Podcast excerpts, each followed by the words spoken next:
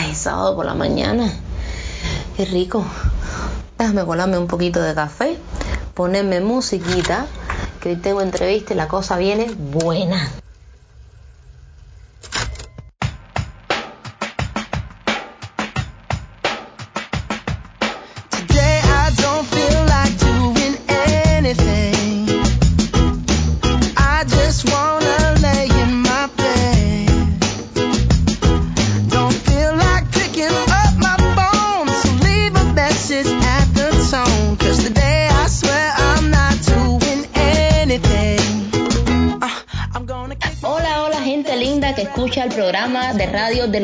De Lo Llevamos Rizo. Hoy tenemos el enorme placer de conversar con Adriana Heredia, creadora de Beyond Roots.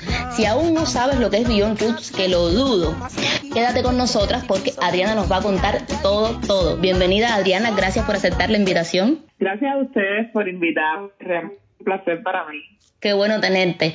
Adri, yo quisiera empezar preguntándote qué es Beyond Roots, de dónde surge la idea de crearlo, cómo viene esto a tu vida.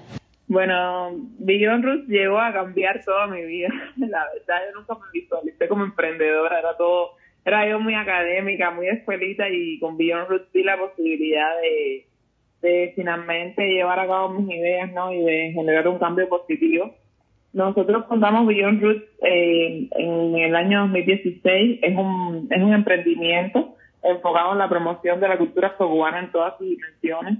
Para eso realizamos diferentes actividades, tenemos experiencias para que las personas que visiten Cuba puedan tener un mejor entendimiento sobre lo que significa el legado africano en Cuba desde diferentes perspectivas. También en septiembre del año pasado abrimos Beyond Roots como un espacio físico, siendo este la primera y única tienda de estilo afro en Cuba por el momento.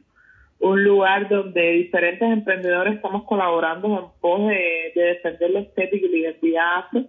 Y bueno, además también como parte del, trabajo que hacemos en Beyond pues organizamos eventos para, para promover la estética, la identidad afro, en general con tantas ideas sobre emprendimientos y tú, que, tu base es de licenciatura en economía y que además eres profesora de la universidad también en esa rama, ¿por qué exactamente un emprendimiento sobre cultura y, y estética afro? ¿Por qué no otra idea? ¿Cómo es esta conexión con lo afro? ¿Por qué irse por aquí? Bueno, ahí influyeron dos cosas fundamentales. Primero, eh, yo soy de Guanabacoa y en Guanabacoa la cultura afro fundamentalmente las religiones es algo que está muy arraigado, entonces formaba parte de mi día a día.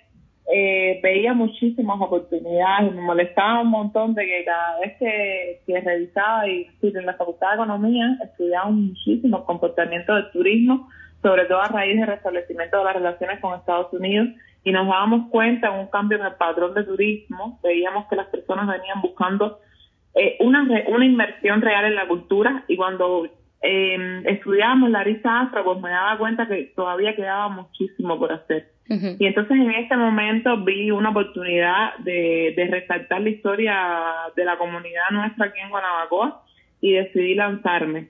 Luego, eh, con la idea de la tienda, tengo que confesarte que la tienda es fruto de un anhelo personal. Sí. Desde que era muy jovencita, yo me sentí súper identificada con la estética afro eh, soy de ese tipo de personas a la que le gusta llevar accesorios vistosos que resalten con mi melenaza. Me encantaba vestir con los colores panafricanos, por ejemplo.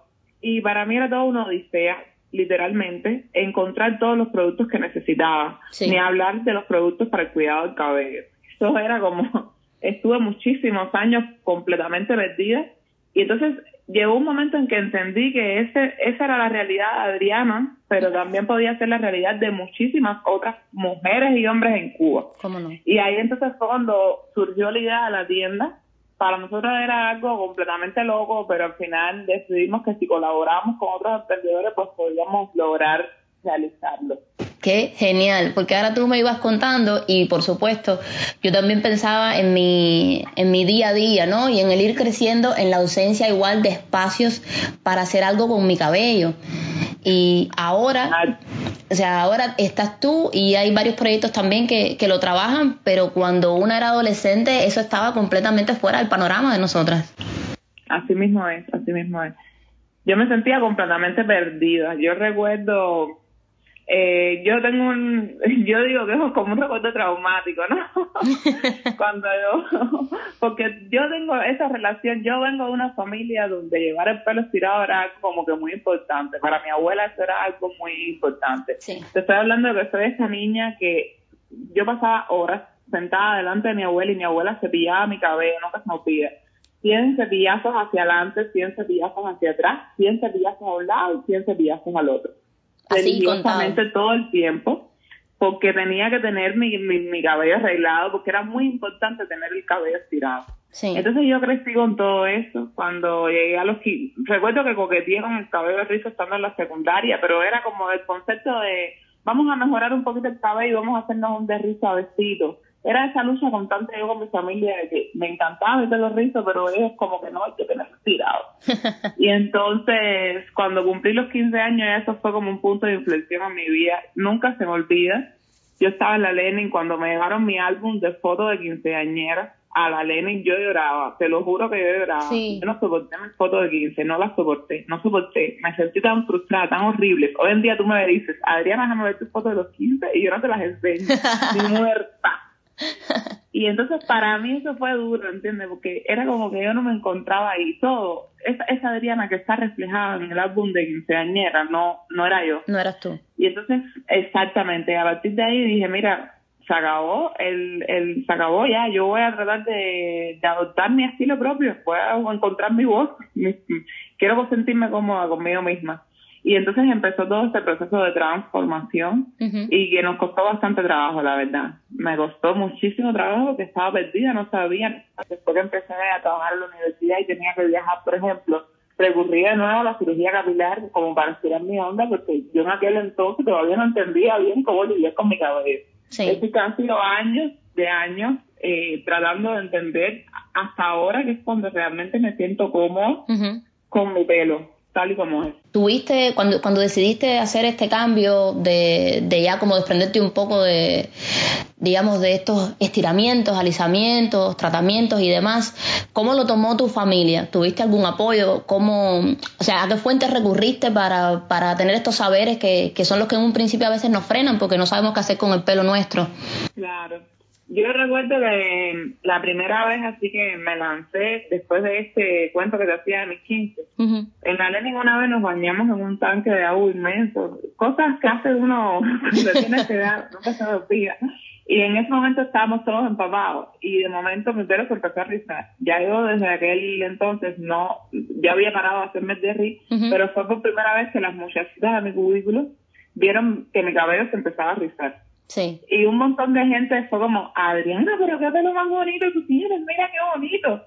Entonces eso a mí me envalentonó muchísimo y entonces ahí fue como dije, cuando dije finalmente, lo puedo hacer, ¿entiendes? Lo puedo hacer. Claro. Siempre uno, hay, sobre todo a esa edad, uno busca muchísimo aceptación de su grupo social. Sí. Y entonces ver que mis amigas me, me decían, qué bien.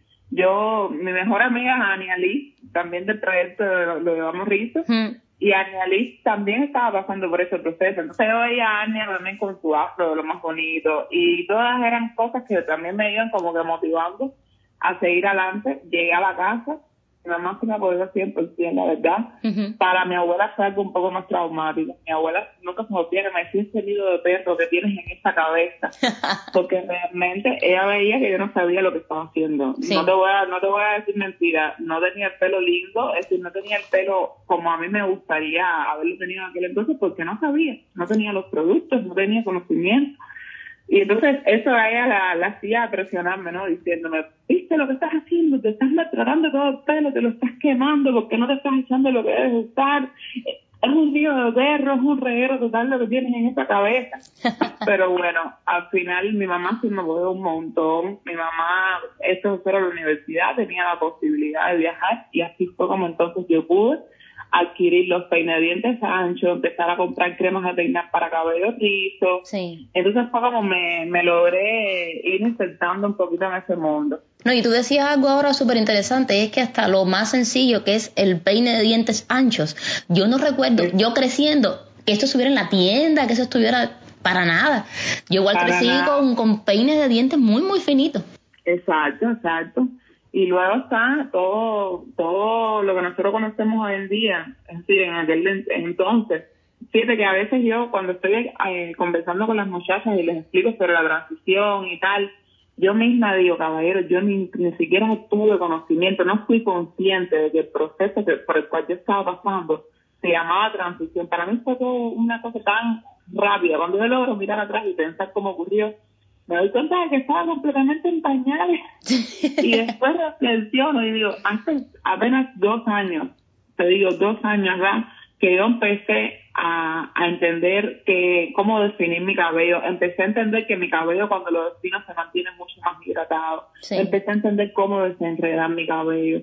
Y todo eso fue porque tuve la oportunidad de viajar y en uno de esos viajes entonces me dediqué a comerme a todas las youtubers habías y por haber. Yo consumía YouTube a más no poder. Y para mí fue wow, wow, te lo juro que un, un salto en, en, en todo, en calidad de vida, en entendimiento, un diálogo. Ya yo y mi cabello tenemos un diálogo, un entendimiento, todo.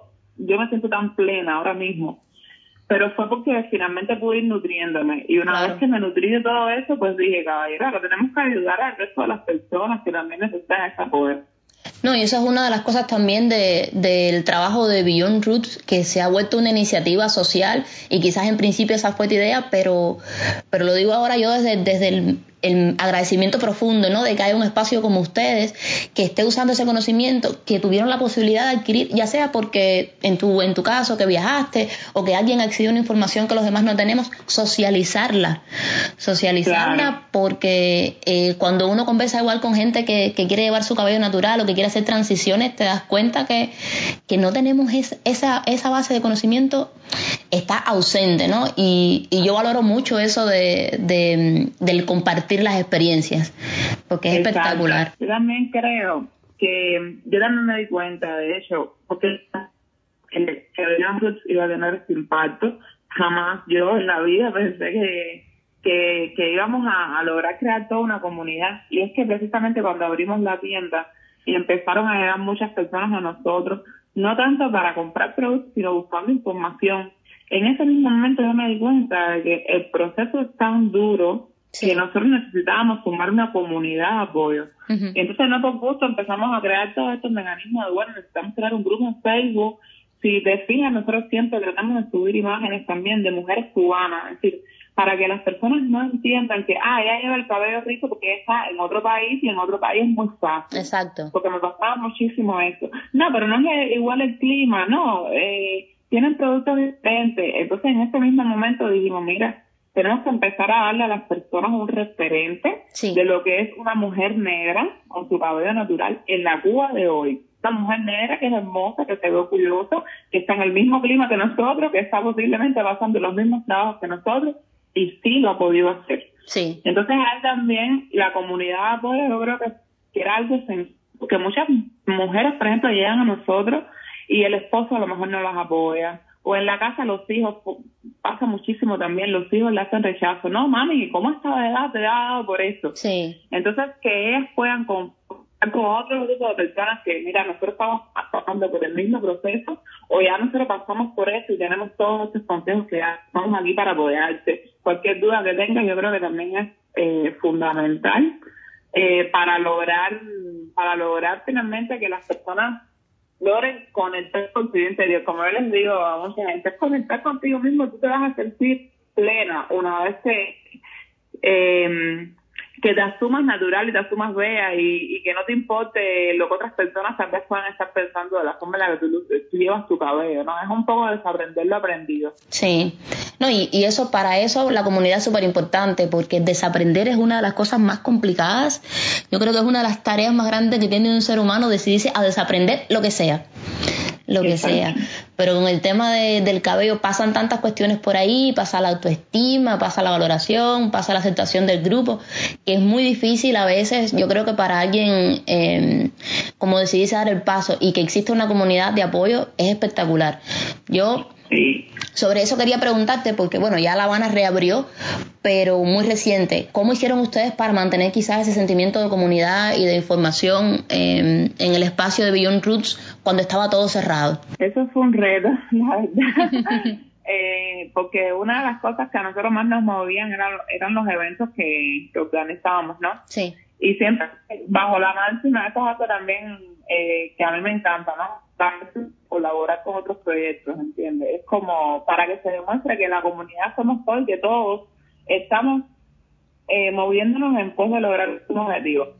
Y entonces, eh, durante los primeros meses estamos tratando de pensar cómo hacerlo. En un primer momento nos mantuvimos súper activos en Facebook, compartiendo información sobre llevar el cabello, eh, haciendo encuestas sobre todo para hacer un levantamiento y, y entender qué información necesitaban las personas, por ejemplo. Sí. Y entonces, eh, en una segunda etapa, decidimos movernos a un grupo en Telegram, creamos un grupo en Telegram y, y creamos como un espacio virtual donde todos los jueves, de 5 a 6, hacíamos conferencias eh, de forma tal que invitamos a otros proyectos también a hablar, porque al final yo reconozco que mi conocimiento sobre cabello es puramente empírico. Cada vez que yo le doy consejo a alguien, por ejemplo, es desde mi experiencia personal. eh, he estudiado un montón sobre cabello porque, por supuesto, para, para poder entender el mío, pues pues tuve que estudiar muchísimo para, para abrir la tienda y poder eh, eh, enseñar a otras personas, también tuvimos que estudiar. Claro. Pero siempre me gusta el aquello de respetar el espacio de cada uno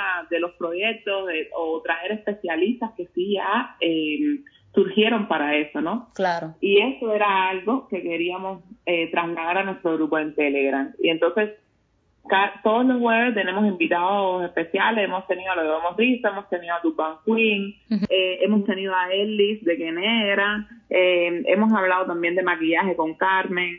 eh, durante este periodo de cuarentena surgió un grupo también que se llama Querrizo y es un grupo que se ha dedicado a sistematizar muchísima información sobre el cuidado del cabello y pues también las invitamos a participar en esas conferencias y ha sido algo increíble. Ya el grupo en Telegram tiene más de 1.300 suscriptores. Wow. Personas que están conectadísimas el jueves a las 5, ya todo el mundo sabe, todo el mundo pone las alarmas y además un grupo que tiene personas desde Pinar del Río hasta Guantánamo, Eso literalmente. Es es algo que también me mueve. Sí, eso es genial. Es como, exacto, ya no es Beyond Roots como tienda. Ahora mismo en Telegram ya no es Beyond Roots como tienda, es Beyond Roots como proyecto. Uh que habla de pelo fundamentalmente porque eh, digamos que es como una necesidad muy imperiosa cada ahora mismo. Las personas necesitan conectarse, necesitan entender, pero también nosotros visualizamos que queríamos que el espacio fuera mucho más amplio, además de hablar de cabello, queríamos hablar de historia negra, queremos hablar de cuidado de la piel, es decir, queremos queremos hablar de recetas afrocubanas, queremos hablar de tradiciones, queremos hablar de, de todo un diapasón de, de temas Sí. que se ajusten o que conecten de una manera u otra con la cultura afro. Y eso es básicamente lo que hemos estado haciendo ahora en este en este periodo de cuarentena. Así nos hemos mantenido súper activos con la comunidad, grupos Sí. de Facebook, grupos de Telegram, y ahí vamos.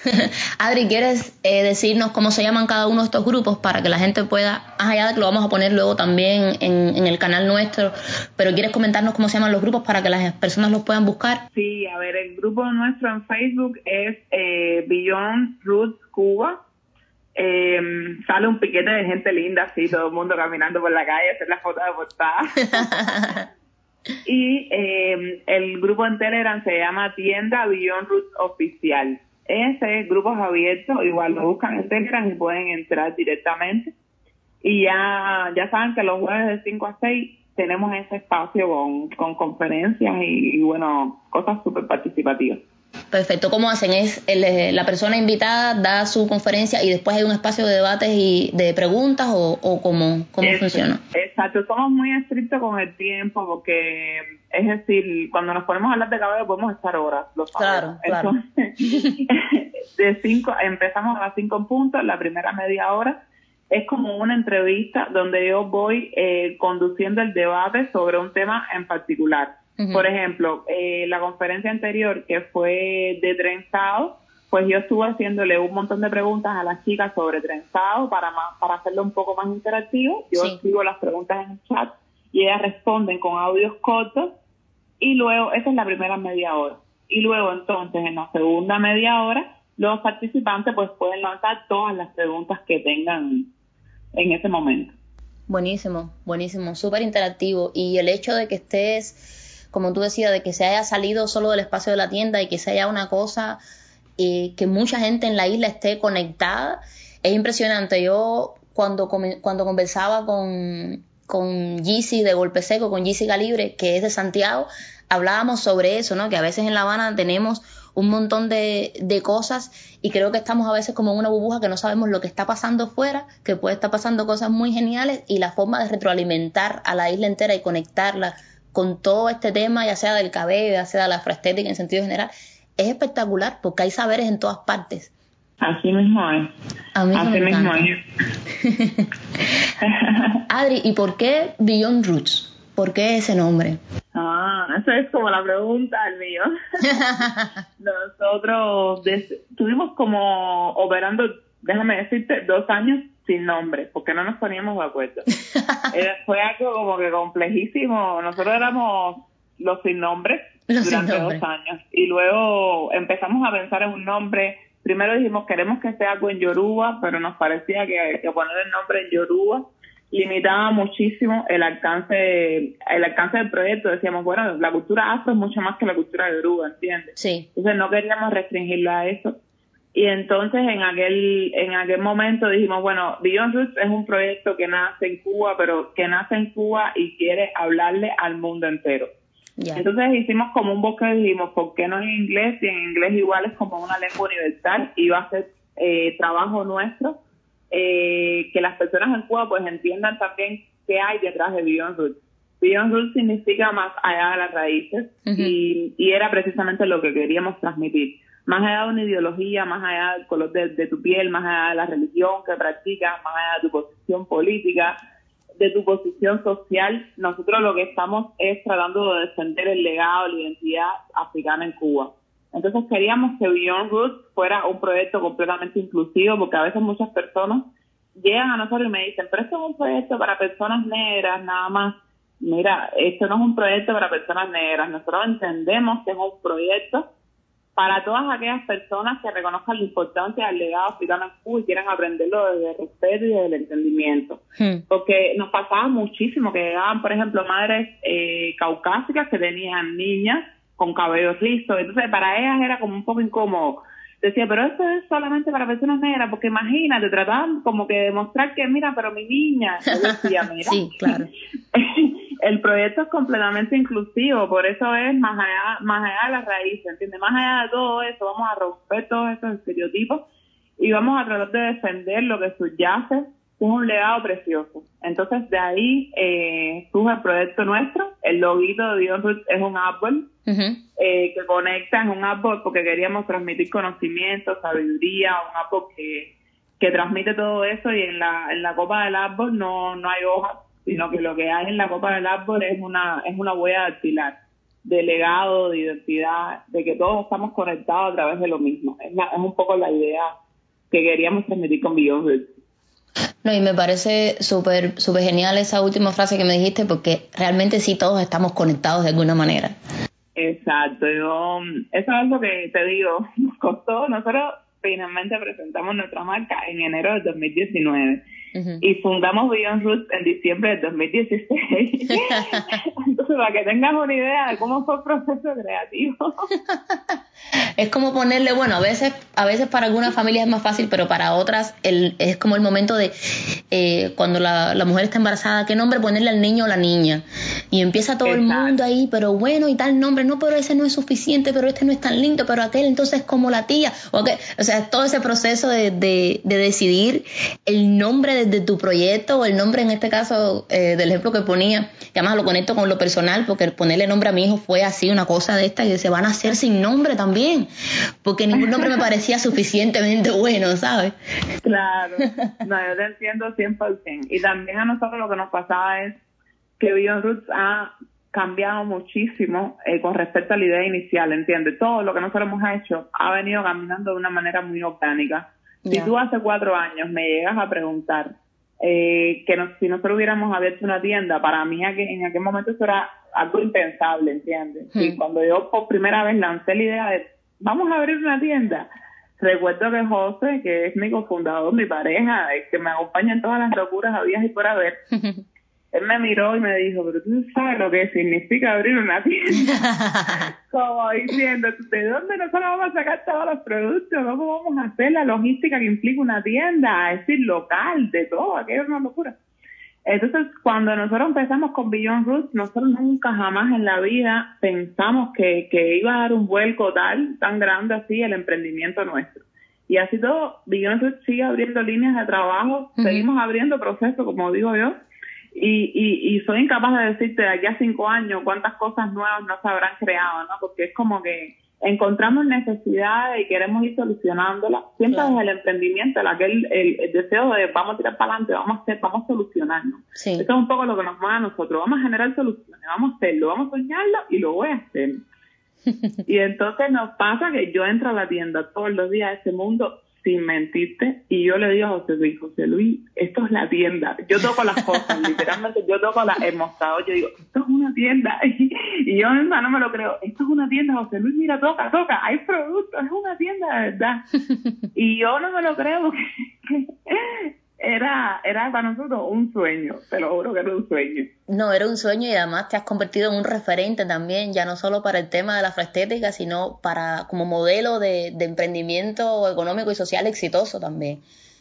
Entonces, eh, a seguir, a seguir trabajando, porque además tienen, tienen un motor que va a generar muchísimo más, porque eso de estar enfocándose en resolver necesidades y, plantearse retos, eso es un motor que los va a seguir llevando, yo creo que a, seguir creando cosas, cosas espectaculares, así que todo el mundo atento siempre a lo que está haciendo Beyond Roots, lléguense por allá. Adri, igual si nos quieres eh, recordar la dirección y, y los horarios de apertura de ustedes. Sí, a ver, estamos en San Ignacio 657 entre Jesús María y Merced. Es un segundo piso, así que tienen que mirar para arriba. y estamos a ver puntos de referencia, la iglesia de la Merced, estamos justo a doblas de la iglesia de la Merced, estamos muy cerquita de los almacenes de San José, de la iglesia de Paula. Y eh, estamos ahora, a partir de la semana que viene, abriendo de miércoles a sábado de 11 de la mañana a 5 de la tarde. Perfecto, igual toda esa información la vamos a poner, pero siempre me gusta que la gente eh, lo escuche, ¿no? Y que lo cuente, porque qué cosa más linda que venga desde los propios creadores o de los propios emprendedores contar su experiencia y, promocionar su trabajo. Entonces yo quería preguntarte ahora algo un poquito más personal. Quiero ir hacia atrás un poco en la historia de Adriana y quiero que me digas si recuerdas cuándo fue la primera vez que viste a una persona que llevaba el pelo natural. Eso es, eh, tengo que ir atrás, atrás, atrás. Yo me acuerdo, sí, yo recuerdo eh, en una película, no sé, ahora mismo no me, no me recuerdo el nombre, pero es una película que fue muy famosa de esta muchacha que tenía que llevar su cabello listo, perfecto, para que la sociedad la aceptara y que de momento entonces un día decide empezar a afeitarse la cabeza y empezar a llevar su cabello natural. Y para mí eso fue como, wow, eh, que nosotros por primera vez en, en televisión estemos viendo eso fue algo increíble. Yo después cuando entré a la Lenin empecé a ver a otras muchachas con el cabello natural y, me parecía igual, me parecía muy linda. Yo decía, mira, por primera vez tenemos referente, mira, mira que muchacha más cool, eh, mira que muchacha más bonita con su cabello natural.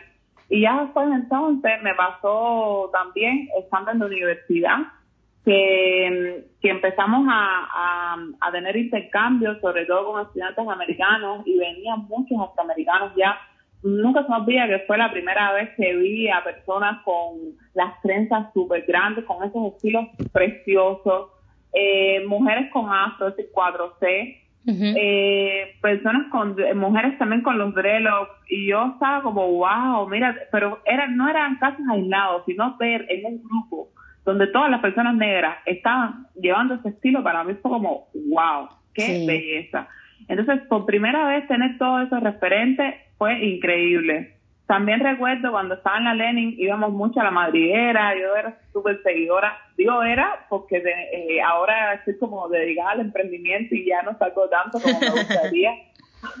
Pero en aquel entonces recuerdo que en ese espacio de los conciertos de rap, en la madriguera, cuando íbamos a Papará, en fin, en ese mundo veíamos tantas personas tan diversas y tan lindas, tantas personas negras con sus cabellos naturales, con sus velos, con sus trenzas y yo me sentía tan plena, tan realizada. Desde ahí fue que, que yo empezaba a pensar y decía, ay, pero yo quiero vestirme así, yo quiero tener unos aretes grandes, yo quiero tener mi afro, yo quiero también demostrarme mi orgullo con las canciones, yo quiero cantarla y sentir que yo como parte de esta comunidad tan linda. Entonces, yo como que me quería sentir parte en aquel entonces. Y esos fueron mis principales, mis principales referentes eh, en cuanto a llevar cabello natural. Y cuando, cuando te decidiste hacer la transición em, y comenzaste ese camino, ¿tuviste alguna anécdota triste? ¿Tuviste algún, vamos a llamarle, encontronazo relacionado con tu cabello? Sí, así, em, con mi abuela fundamentalmente. Eso para mí fue muy traumático porque yo, mi abuela es la luz de mis ojos y, y entonces yo, cuando ella llegaba, ella se sentía frustrada. A mí nunca se me olvida que ella me dijo, tantos años que yo le dediqué a tu pelo para que tú estés tirando todo esto por la bota. Tanto que yo te adelanté ese cabello. Entonces esa frase de te adelanté ese cabello hmm. fue como, ay, me siento, en ese momento me sentí mal porque fue como, sentí que la había decepcionado, ¿no? Claro. Y que, y que al final ella no, no lo entendía, no lo, no lo logró entender. Para ella que fue como, algo duro. Entonces esa sí fue una historia triste porque pasaron pasaron los años y ella siguió sin entenderlo. No pasó la última vez que la visité. Ella era una Adriana que conocía mi cabello, que me vio así todo, me tuvo que ver con mi cabello definido, todo eso, para que ella entendiera que, ay, mira, que se ven un poquito bonita, así como se ven un poquito bonita, pero nunca lo, nunca lo aceptó, ¿no? Y eso para mí sí fue bastante triste porque fue como, bueno, te decepcioné por esa parte, no pude cumplir con, la, con las expectativas. Sí, no, y eso también es, es a veces como uno de los, de los momentos donde a uno también le, le cuesta eh, seguir, seguir avanzando y seguirse moviendo, porque a mí, por ejemplo, me pasaba que mi abuela me decía que yo era muy jíbara. Y jíbara para ella era que a mí no me gustaba ir a la peluquería y dejarme la secadora puesta con los rolos para laciarme el pelo. Y me lo decía desde el profundo amor, ¿no? O sea, para ella era como, yo quiero que estés linda, ¿no? Ella no había terminado de, de, construirse, ¿no? Y son cosas que van moldeando a una y son respuestas que una termina encontrando después. Por eso es que te decía que valoro tanto cuando, cuando alguien hace ese camino, que pueda compartir experiencias, que pueda brindar información, porque hay procesos ahí que, que, que sanar en ese sentido. Pero yo creo que vamos por el camino correcto. Me parece que vamos por el camino correcto. Yo también lo creo. Yo de verdad que me mantengo súper optimista. Además, veo un cambio en mi familia. Yo veo, hace muy poco, mi prima mayor empezó la transición. Mi prima es esta persona que jamás en la vida iba a aceptar. Ella, a pesar de todo, eh, digamos, todo el conocimiento que ya mi familia ha venido adquiriendo por toda mi, mi trayectoria en estos últimos años, ¿entiendes? Es muy difícil que el trabajo de Beyond Roots no llega a mi casa, ¿entiendes? Claro. Con, con el trabajo de Beyond Roots, pues mi hermana tiene su cabello natural, mi mamá tiene su cabello natural, ya en mi familia todo el mundo lo entiende y, y todo el mundo también como que dio paso en enseñarte, Adriana, wow, tú también llegaste a cambiarnos. Qué bien. Y mi prima es de esas personas que no, que no, que no, que yo no lo entiendo y tiene su punto. Ella me dice, mira, yo me siento libre con mi cabello lacio y tienes que respetar mi decisión. Y los debates con ella eran tremendos eh, con tremenda lógica y tremenda racionalidad, además de su parte, ¿no? Aunque no compartía todas sus posturas. Y recientemente eh, ella empezó su transición. Para mí aquello fue como, wow, hmm. eso ha, sido súper significativo. De hecho, Etienne no solo empezó la transición, sino que en el grupo nuestro de Facebook ella empezó una sección que se llama Reflexiones de una chica en transición, donde está contando su historia personal a todas las chicas que están en, pues, en el proceso de transición se está poniendo como un ejemplo de, mira, yo era la persona que más amaba en la vida llevar el cabello lacio, sobre todo, además mi prima había perdido muchísimo cabello, tenía unas entradas grandísimas de tanta alopecia ya, de tanto maltrato químico, y entonces ella finalmente se dio cuenta de, que quería hacerlo por una cuestión de salud, ¿no? De, sí. lo necesitaba. Y de, verla que decidió no solo dar el paso, sino compartir su experiencia y crear su propia sección en el grupo nuestro de Facebook y hablar sobre su experiencia personal a otras chicas, para mí ha sido súper gratificante. Entonces te das cuenta de que sí, de que vamos por el camino correcto y de, que vamos impactando a las personas, ¿entiendes? Sí, no, y tú tienes, tienes ahí como la prueba de, de, ese impacto muy a la mano. A mí me parece eh, genial porque cuando la historia viene contada de alguien que la vivió también, otra persona se puede identificar mucho más, más fácil, ¿no? Y, y yo creo que hay como quizás dolores compartidos que tenemos todas las muchachas que en algún momento eh, tuvimos o tratamiento o, tuvimos el pelo de otra manera, que cuando una los puede contar, cuando una los puede socializar, eh, yo creo que ayuda mucho, ayuda mucho. Yo estoy totalmente de acuerdo con eso, la verdad. Yo te iba a preguntar entonces si tenías eh, ya no, ya no una experiencia triste que la acabamos de conversar, pero si tenías como alguna experiencia como graciosa, cómica, que tenga que ver con tu cabello que nos pudieras compartir.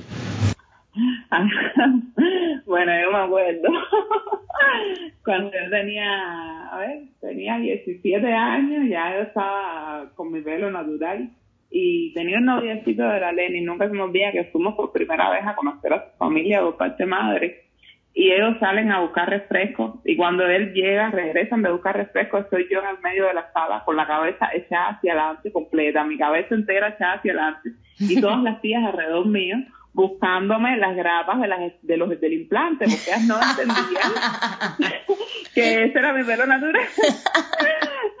y aquello fue como, ¿qué están haciendo conmigo? yo estaba ahí con la cabeza adelante diciéndole, sí, mira, toca, toca, es natural. y aquella más nunca se me olvida.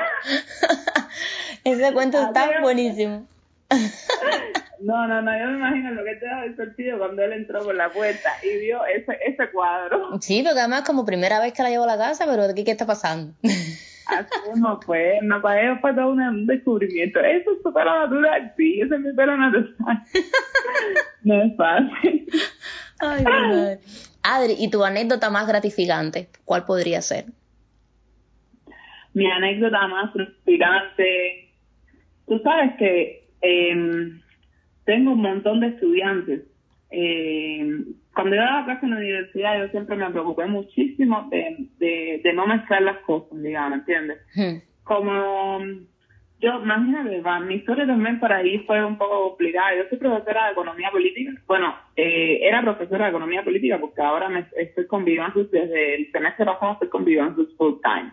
Sí. Pero era profesora de economía política, entonces eh, yo sentía en muchas, en muchas ocasiones que en mi departamento se le hacía cierto rechazo a la idea de emprendimiento, trabajador por cuenta propia, siempre lo, lo miran como algo, ah, no, sí, una, una cosa de bajo perfil, de bajo nivel. empiezan, empiezo a recibir estudiantes en mi, en mi tienda y mis estudiantes me empiezan a escribir, profe, qué orgulloso estamos de usted, somos seguidoras de usted, qué bueno, profe, me decidí a dar mi cabello natural, gracias a todo lo que he visto en el grupo, ustedes, profe, qué alegría. Entonces, para mí, eso ha sido tan gratificante porque es como, bueno, mis estudiantes, que, que para cualquier profesor los estudiantes son súper importantes, claro. que mis estudiantes me contacten y me digan que sí, que a pesar de que ya no me ven como su profe, sino que soy emprendedora, ¿entiendes? Que a mí me costó muchísimo trabajo, la verdad, te lo digo, fue una de las decisiones más duras que he tomado en mi vida, eh, asumirme, gritarle al mundo entero, sí, yo soy emprendedora, y, y despegarme un poco de, esa Adriana académica, de esa imagen de lo que supuestamente debía ser una profesión. Y entenderme profesional eh, como trabajadora por cuenta propia o como emprendedora, para mí aquello fue durísimo. Tres años me tomó aceptarlo. Y entonces ahora ver que mis estudiantes me reconocen también como emprendedora, para mí eso realmente ha sido de lo más gratificante. Y entender que ellas se han motivado a llevar su cabello natural, que van a la tienda y me buscan y me dicen, sí, profe, porque nosotros lo estábamos siguiendo y, y definitivamente sí, nos, nos, nos vamos a, ya decidimos liberarnos, vamos a llevar el cabello nuestro natural. Eh, gracias por tus consejos, pues para mí, súper gratificante, la verdad.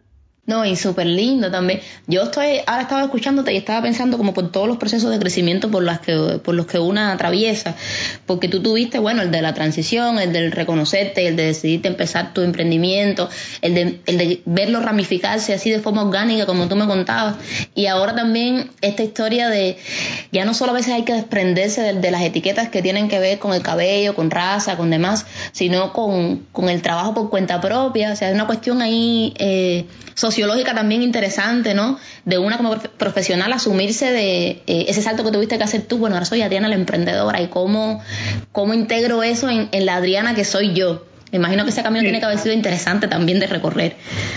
sí, para mí fue duro, la verdad, fue súper duro. Yo eh, estuve, no te voy a, no te voy a negar, fueron años de, de sentirme a veces hasta mal, ¿no? Porque sabía, entendía que el emprendimiento me mueve y muchas veces me sentía juzgada porque cuando tú dices emprendimiento, las personas pueden llegar a pensar de que tu interés fundamental es un interés material, es el interés de monetizar. Sí. Bueno, uno monetiza siendo emprendedor, pero no entendía, la gente no entendía que mi, mi, mi mayor satisfacción es tener la oportunidad de hacer, por eso te digo, yo llego a la tienda y toco las cosas, como lo hicimos, una cosa que estaba en mi cabeza, que yo había pensado, hmm. se pudo materializar.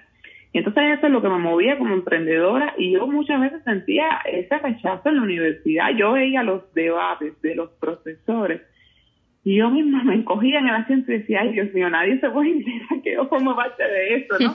Hasta que llegó un momento que dije, no, Adriana, todo lo contrario, eh, levanta la cabeza y siéntete orgullosa y no vengo con esto, te digo, a muchas veces me han dicho, ah, tú eres la artesana, como si la gente piensa que ah, tú eres Adriana, tú eres trabajadora por cuenta propia y enseguida visualizan una actividad completamente minúscula, digamos. Sí. Me han dicho incluso, mira, es de profesora a trabajadora por cuenta propia. Yo tenido que soportar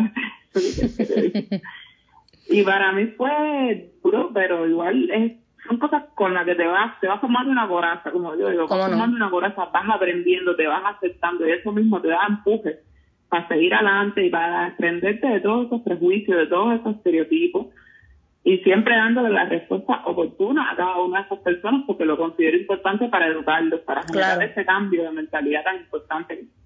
No, yo creo que también, sí, y no, y una, y una prueba también de ese cambio de mentalidad está en tus estudiantes que te están percibiendo ya de forma diferente. Entonces, ese momento igual de, de, responder, que yo también lo considero muy necesario porque tenemos que ayudar a desmontar y a desmitificar muchas cosas, ese momento tuyo yo creo que se enriquece también con, con las muestras que tú estás dando de que sí, claro que hay una ganancia material, pero hay un impacto social y hay una preocupación social mucho más grande que está moviendo tu trabajo.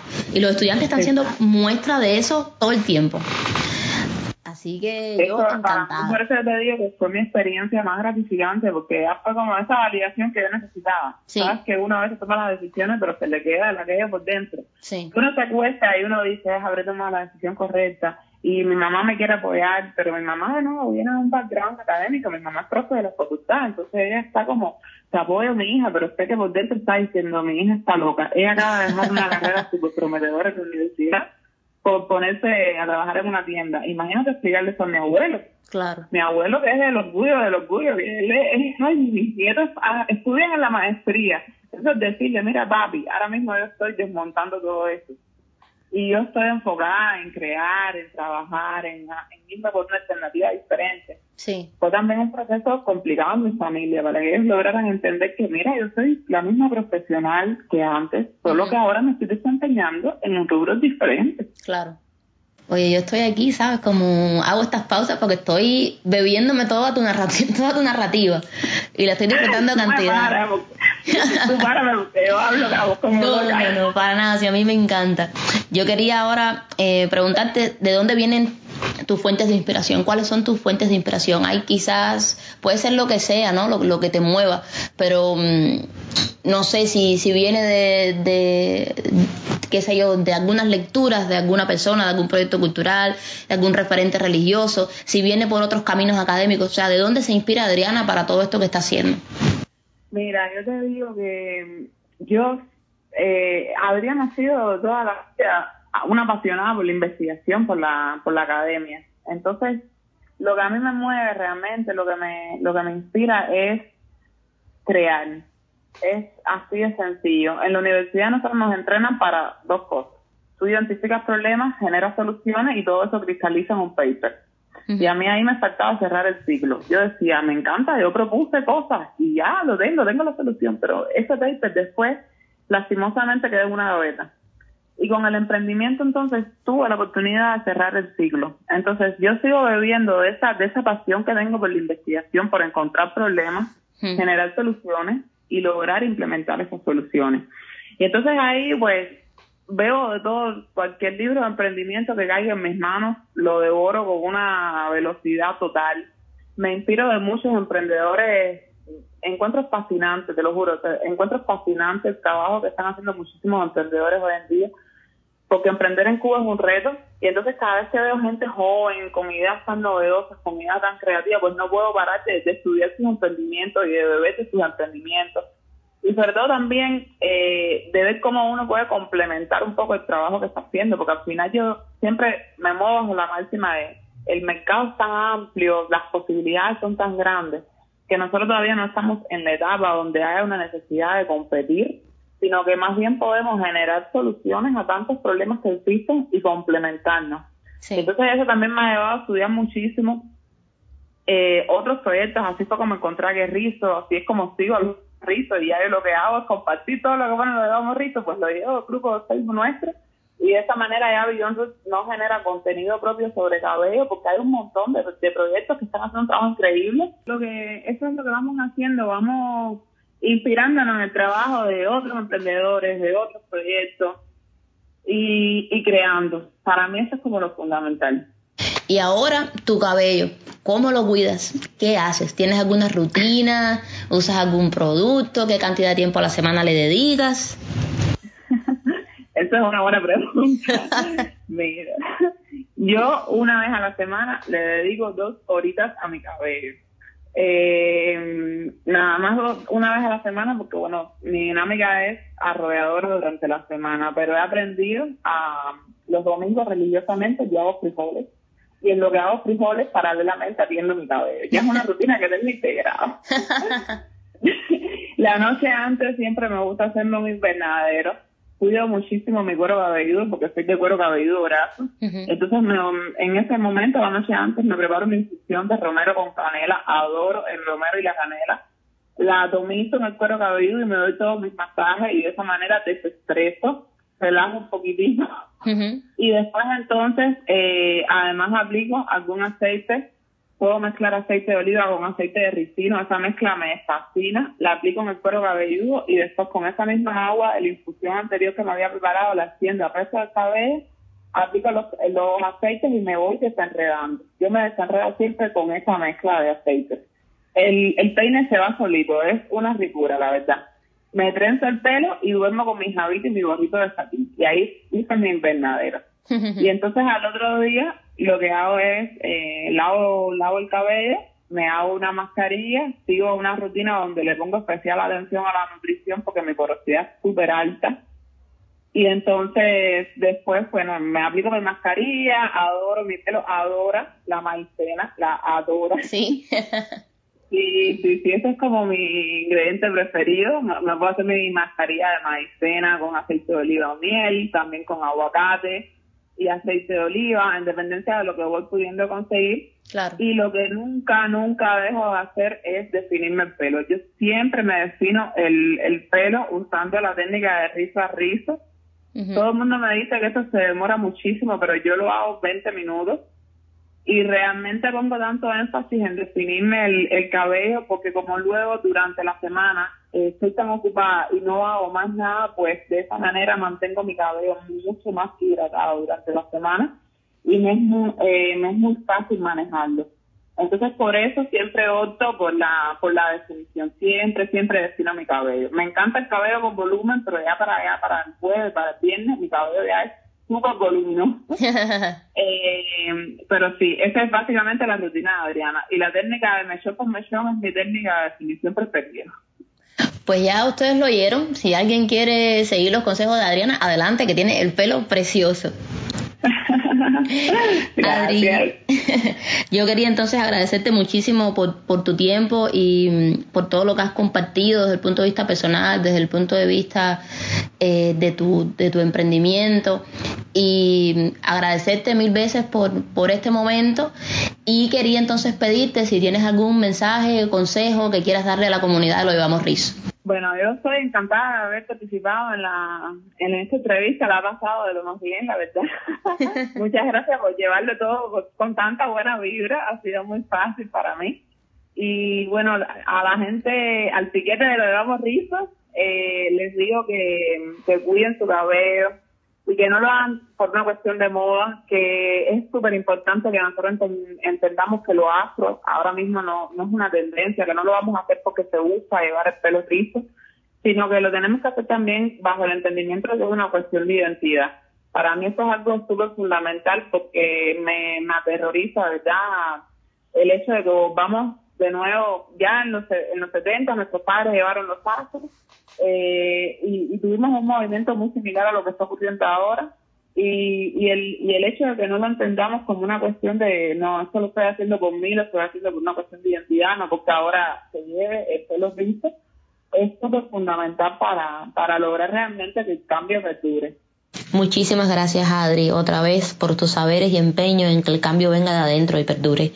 Empezamos el programa con The Lazy Song, una de tus canciones favoritas, así que voy a cerrarlo con Jamaica, otra que sé que siempre está en tu lista de reproducción. A las personas que nos escuchan les recordamos que todos los sábados a las 9 de la mañana estaremos compartiendo con voces conectadas con nuestra comunidad. Esto es Lo Llevamos Rizo Radio. Síguenos en Facebook, Telegram, en las diversas plataformas de podcast como Apple y Spotify. Siempre es un placer saber que nos están acompañando.